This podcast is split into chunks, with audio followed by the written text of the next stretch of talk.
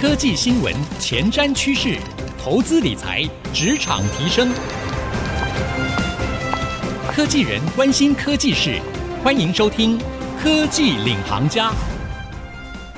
听众朋友您好，欢迎收听 IC 之音逐客广播 FM 九七点五《科技领航家》，我是节目主持人朱楚文。对于许多听众朋友来说，可能跟我一样，最近呢都是送孩子去上学了。哎，不过呢，我最近就遇到一个状况，不知道听众朋友有没有遇到呢？就是我的孩子现在是小学一年级，哎，上课到目前为止将近一个月左右，老师呢突然寄信给我们家长哦，说要开通线上课程的平台，那要我们去注册账号啊，主要就是要因应未来疫情的发展来做不时之需。哎，这个部分呢，让我就觉得蛮诧异的哦。的确，我们的小朋友呢，在后疫情时代的学习，线上教育和实体课程的互相帮补啊，就是虚实整合，已经成为他们一个非常习惯的日常了。哎，这整个呢，其实跟我们以往的时代真的很不一样啊。那线上教育随着 COVID-19 整个爆发开来，到如今也差不多一年左右了。那在这一年当中，我想不管是家长或是学生，都在慢慢适应。这样的一个形态的转变，不过呢，每个国家对于线上教育的态度似乎不太一样。我们看到，在九月份的时候，科技巨头微软它宣布收购美国线上家教平台 Take Lessons，但另一方面呢，中国却对线上教育产业进行了管制，啊，认为这对孩子来说造成了太大的负担。诶，到底为什么会有这么不一样的看法呢？现在线上教育产业，或说我们说市场，在各个国家发展有什么样的不同，又有哪些新趋势？同时呢，今天我们这一集节目也要跟大家来聊学习历程档案。对于我们很多家长来说，如果你要帮助你的孩子升学升得更好，大家都知道学习历程档案是一个非常重要的关键。但是在这个虚实整合的学习之下，学习历程档案跟以往的准备有什么样的不同呢？今天我为您邀请到两位专家，一起来好好的聊一聊。首先，第一位是科技教育平台 SnapX 时刻问的幕僚长 Stephanie 苏诗涵幕僚长。第二位呢是台中惠文高中的老师，同时也是多本畅销书的作者，《青春为素养》，还有像有一本哦非常红，是写作吧，你值得被看见，热销了十万册。好，是蔡洁华老师一起来跟我们分享，欢迎两位。楚文好，各位听众朋友们，大家好，我是 SnapX 的苏诗涵。楚文好，各位听众大家好。好，今天邀请到两位，真的很开心哦。那我们就马上来聊一聊现在这个奇特的线上教育市场的情况吧。各国在线上教育的产业上面的发展有什么样的不同吗？我们想请教一下 Stephanie，因为我知道时刻问，其实在各个不同的国家哈，很深入的调查和经营。现在不同国家对于线上教育市场的态度有不一样吗？呃，COVID-19 的疫情之下，起起伏伏的疫情，那我们也看到就是。呃，甚至是台湾，我们都经历过这样子的一个疫情的一个状态。因为我们布局整个亚洲，大概有九个国家都有经历到这样子的一个疫情的冲击。亚洲的发展上面来看，我们看到的是日韩其实真的是走在比较前面。普遍来说，家长、学生都适应的还蛮良好的。对，然后再来就是变成是东南亚的部分，我们也看到像印尼、马来西亚。越南最近的状况，发现到就是这些国家或许也跟一些就是网络的 infrastructure 有一些关系，还有也许是老师们的课程的准备的程度上来说，教育的学习这个部分，不管是从呃师资端、家长端或是学生端，都开始走向有一点点就是两边的一个完全不一样的方向。呃，因为我们自己市场上蛮多的同仁，然后我们也会。呃，跟同仁聊，就是了解一下现在目前，比方说国高中生，甚至到大学的阶段，那学校端在使用科技教育的一个实际的状况的场景。东北亚跟东南亚的确就开始有一些落差的呈现。那东南亚的部分的话，其实家长甚至是学校学生，可能就相对来说，呃，线上教育的使用方式相对趋缓，然后都很期待回到实体的教室。嗯。所以现在各个国家真的在线上教育市场这边发展的不太一样哈。那我想最近在线上教育这边也有一些热门大家讨论的焦点。那其中一个焦点是，呃，像我们刚刚讲的，哎，日韩啊，蛮重视这个线上教育发展哈。哎，不过同样是亚洲社会，中国这边却进行了管制，其实也蛮令大家意外的。特别是中国政府这边给的说辞是说，哎，这个部分呢，造成学生负担太大了。那其实最近呢，这个线上教育市场。在发展当中呢，其实也出现了一些这样的声浪啊，可能会使得成为这个传统教育的破坏者。还有人很悲观的说，说这加重学生的负担，而且是贩卖升学焦虑。呃，你们怎么看这样的一个批评的声浪呢？我我大概可以先从就是我们自己本身就是教育平台的业者来聊吧。我觉得这个中国大陆当然它还是会有一些一个线上教育的一个发展历史背景。中国的孩子们呃学业压力上面其实也是非常非常的沉重。那早在有线上教育之前就已经有非常沉重的补习的文化跟补习的压力。那我们当然都知道这个这一招一出其实是让非常多的线上平台就是。受了非常大的打击，但它这个历史的呃噪音，我觉得还是来自于就是从补习班，然后转到线上，以及这些线上补习班的一些操作手法，相对来说，我想是使得政府要出招去做一些限制的一个比较主要的原因。我倒不认为是因为呃线上的学习造成学生的课业压力太重，反而它是提供给学生有更多种不同的一个学习的方式。那我想呃蔡老师这边也可以分享，就是他可能从台湾的。角度或从高中老师的角度来分享，我觉得线上学习相对来说，在我从业者的角度来看，我觉得是可以帮助到学生更有效率的去支配自己的时间，或者是获取更完整的一些学习资源。蔡老师，那您您这边的看法呢？很多偏乡他们利用线上课程之后，哈，学生的程度反而增加了哦。对，例如说上周彰湖国中小的校长，哈，他就说学生用 GD 平台，还有其他的一些。线上课程哈，他们反而更快速学习，但是线上学习对于一些传统老师实际上是有很大的冲击啊。我们称它叫五一八事件。五月十八号突然全台湾转为线上之后，台湾的老师线上教学的能力是一系增强，但是呢，也有些不习惯的老师啊，他就提早退休了，但是学生都适应的非常好。我想对学生来说，应该现在很多都是这个数位原生世代了哈，一出生或者说在他们的成长的历程，这个 iPad 啊、iPhone 啊、手机啊，好都运用的非常的熟悉了。对学生来说，可能相对是容易，但对老师来说是不小的挑战哈。对，那老师刚刚也有特别提到说偏乡哈，或者是说我们刚刚提到这个线上教育，哎，其实有些小朋友利用的很好啊，那还让他们的学习成果。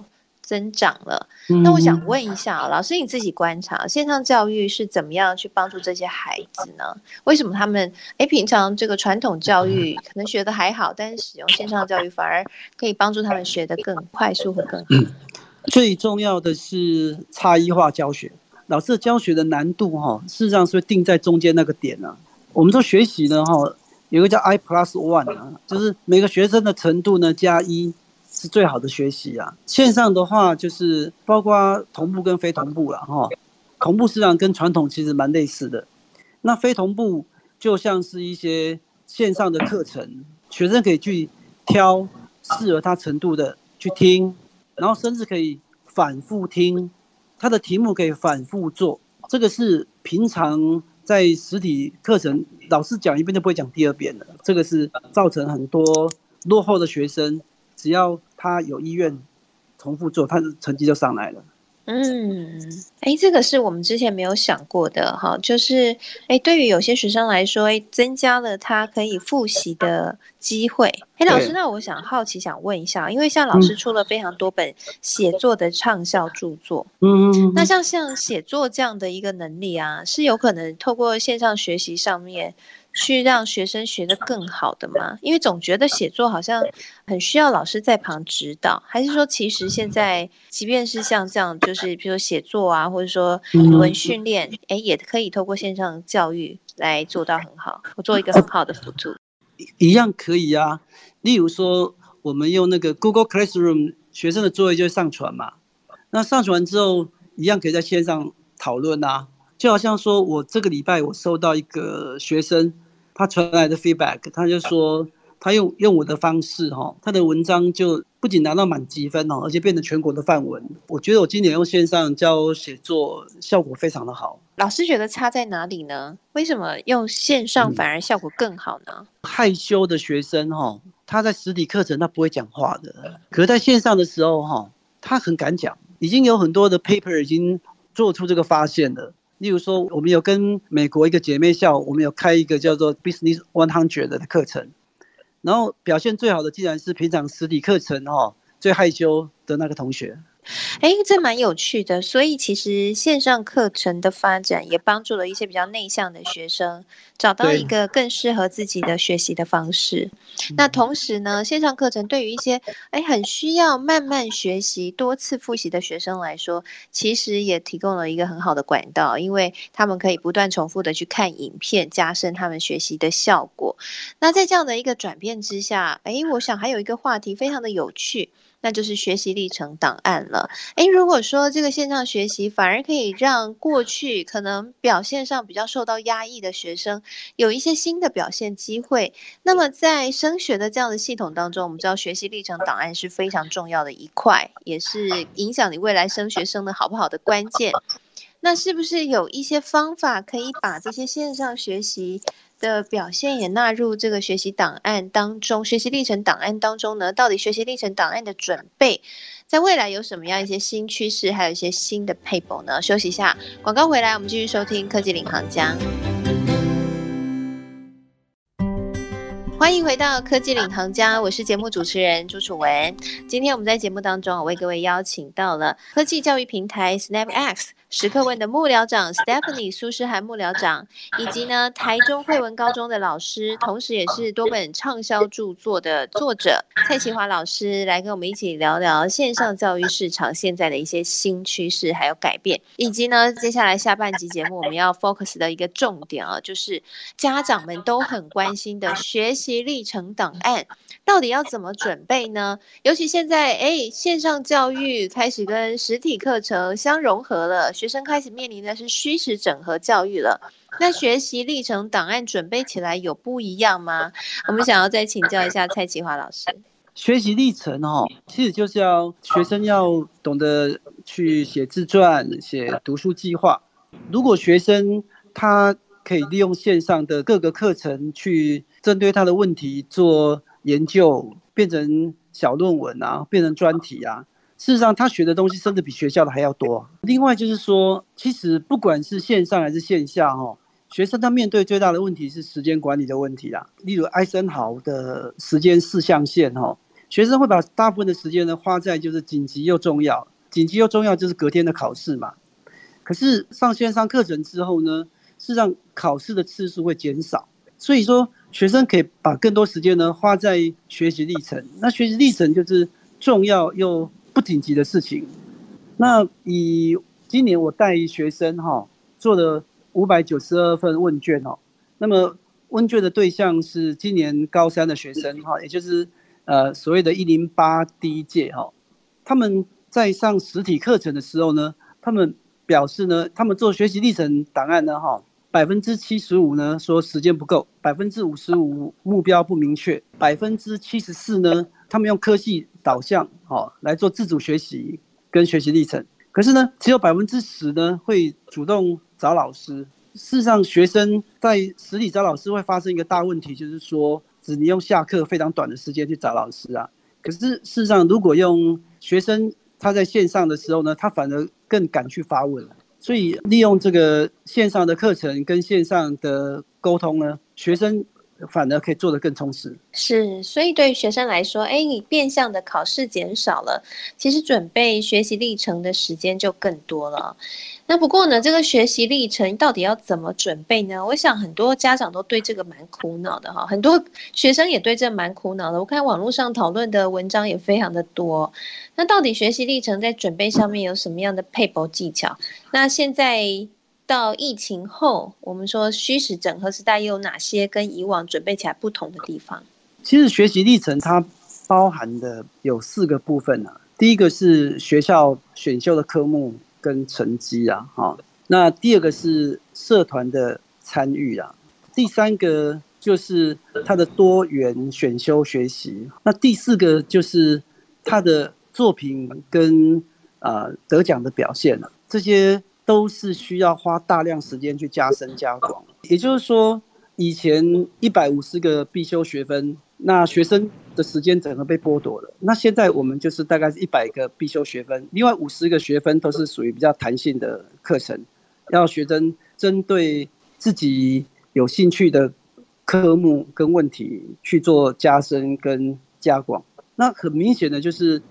知识是流动的哈，就好像说知识的半衰期是，你说大一进去哈。那到大四的时候，百分之五十的课程都已经是这个这个时代已经是不需要的了。哈，我想学习历程最重要一件事就是让学生不要只从学校跟课本去学，而是跟整个时代脉动进行。所以一本课本常常是从送审到出来要六年的时间，可是线上的课程它反而是随时可以跟着时代去修正。也就是说，线上的资讯是最新最新的资讯。也就是可以达到学生自主学习跟终身学习的目的啊，所以还是一句话，就是说，当学生开始不排斥线上的学习，那开始愿意花时间去针对自己想念的科目、想做的专题去做课程的研习跟资讯的搜寻的时候，哈，甚至甚至愿意主动去敲老师去做讨论的时候，哈，反而效果会更好。那我也想请教一下 Stephanie 哦，因为我知道 SnapX 其实呢也在提供这个让学生问问题，然后从中呢去做了一个调查，也发现说，哎，确实啊，一些内向的学生在这个平台上面问问题变得很主动哈，那也可以帮助学生更积极的去学习。那你们也很关注学习历程档案这个部分呢，学生准备的方向还有准备的程度。那为什么你们特别重视学习历程档案这一块呢？那你自己观察有没有什么样的一个趋势可以跟我们大家分享？我想台湾的孩子基本上对于一零八课纲，或者是家长吧，就是对于一零八课纲都有一种就是莫名的害害怕。但我想其实我我都这样跟自己的团队，或者是说比较不是那么了解一零八课纲的呃朋友们在说明的时候，其实我把学习历程档案的解释用一个最简单的方式来说明，就是。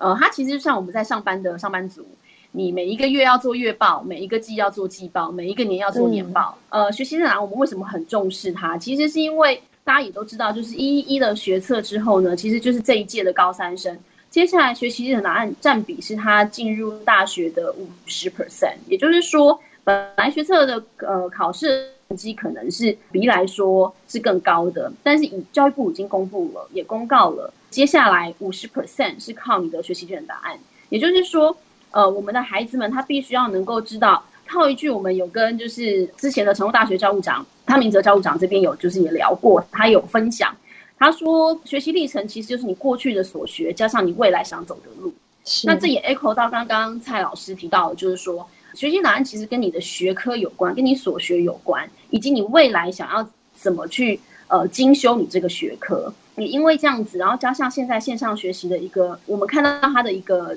成效，就是说，刚刚主任也问也提到了，就是在我们平台里面，我们原本是以提问为产品的核心。那我们发现，回到刚刚蔡老师提到，就是在线上，在这样虚拟看不到人的环境里面，虽然是有你知道有照片有 icon，你还是会发声，你会打字，但是相对来说，害羞的学生比较敢问问题了。那我们看到的是，我们平台里面的学生，因为他不需要露脸嘛？他不，呃，解答的老师不知道你是哪一个高中、哪一个国中、哪一个班级的，长什么样子，哪一个学生，甚至名字都不知道的情况之下，我们的孩子是很愿意提问的。那回到学习历程答案也是一样，因为我们在呃平台里面，我们开始有一些课程，我们也看到在课程里面，学生是愿意去做提问的。那我们在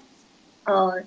呃，前阵子就是已经针对学习历程档案，也有跟蔡老师这边就是有做一个课程的企划跟规划。我们在短短的就是公告的时间，呃，一周里面，我们就涌入大概十我们平常十倍的购课量。也就是说，当学生来选购我们的学科相关的课程，那以及学习历程档案的课程的时候，学生们的需求很明显的是，我真的是不知道该怎么办。所以，只要有一个方式能够由线上的平台来教导我。又有可能专业的老师来告诉我怎么来准备我的学习的档案，这样子的需求是非常强烈的，所以呃，我们也会持续的在这个部分再去再去关注，我们怎么样去协助我们的呃孩子们知道。怎么样用他所学来说故事？好，我想呢，刚刚 Stephanie 哈跟我们提到的，我想刚刚讲的那个数据非常的惊人哈，有十倍以上的人这个涌入想要了解学习历程档案，可以看得出来，其实，在改成一零八课纲之后，大家觉得最困难的应该就是学习历程档案的预备了。那不过呢，其实，在转为线上教育课程哈，或者说我们所谓现在孩子变成虚实整合的课程之后呢，学习历程档案也让孩子有更充足的时间去准备啊。因为呢，在线上课程上面，我想对孩子来说很重要，就是如何去调配自己的时间，然后同时呢，也因为透过这样子不完全适用实体。课程的学习是搭配着线上课程的学习，对于一些不管是学习比较快速的孩子，或者是呢，呃，习惯去多多复习的孩子啊、或者是他是比较内向的孩子来说，呃，都可以更克制化，而且更多元的去符合这些孩子的需求哦。那今天非常谢谢 Stephanie，也谢谢蔡淇华老师来到我们节目当中，跟我们来分享现在的线上教育整个市场的趋势，以及学习历程档案的一些新趋势。谢谢两位。谢谢主持人，谢谢，谢谢楚文，谢谢蔡老师，谢谢各位听众朋友。也、谢谢所有听众朋友今天收听我们这一集节目。那我们现在节目除了会在 IC 之音逐客广播 FM 九七点五播出之外，也同步会上到 Apple Podcast 和 Spotify。邀请您可以上 Apple Podcast 和 Spotify 搜寻“科技领航家”，就可以随选随听我们每一集节目喽。同时呢，在节目播出之后，我也会将两位专家的精彩分享以及我的心得感想写成一篇采访笔记，放在我的脸书粉丝团，搜寻“财经主播主持人朱楚文”就。可以看得到喽，谢谢您收听今天这期节目，希望这期节目可以对您带来帮助。我们下次再会喽，拜拜。